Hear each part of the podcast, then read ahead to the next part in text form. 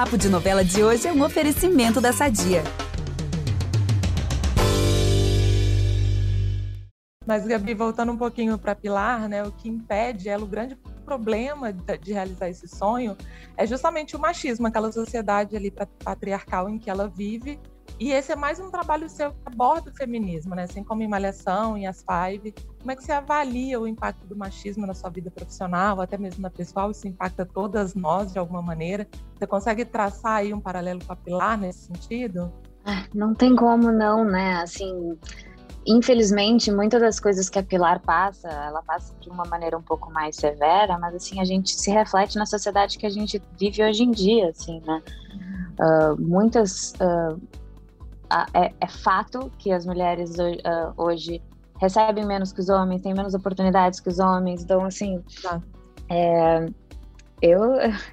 Eu me identifico muito com, com a luta dela e acho ah, não sei, acho que não é à toa que a gente que essas personagens acabam chegando pra gente, né?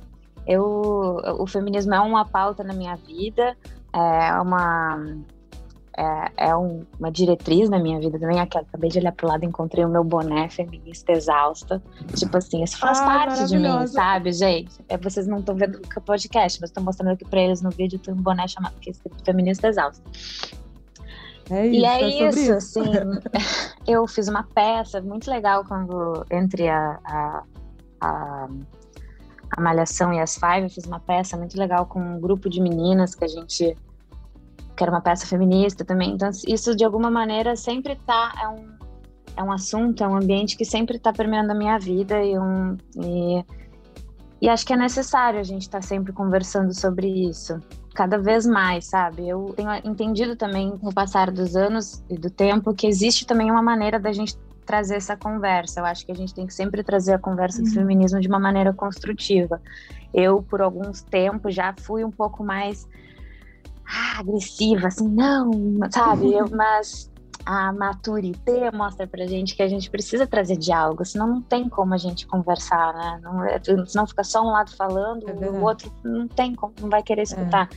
E eu acho que talvez a Pilar mostre um pouco também, traga um pouco de diálogo, assim como eu acho que aquilo também Sim. trazia, as meninas nas Five também traziam, eu acho, o, o assunto de uma maneira construtiva para a gente conversar sobre, não só impor. Essa conversa não acaba aqui. Para ouvir o papo na íntegra, é só voltar no feed do podcast Novela das Nove e procurar o episódio Nos Tempos do Imperador, mais entrevista com Gabriela Medvedovsky. Nesse programa, ela comenta a segunda fase da trama e fala da relação com Mariana Ximenes e com Daphne Bozaski e Eslaine Vieira, com quem contracenou em Malhação, em As Five e agora de novo em Nos Tempos do Imperador. Até lá!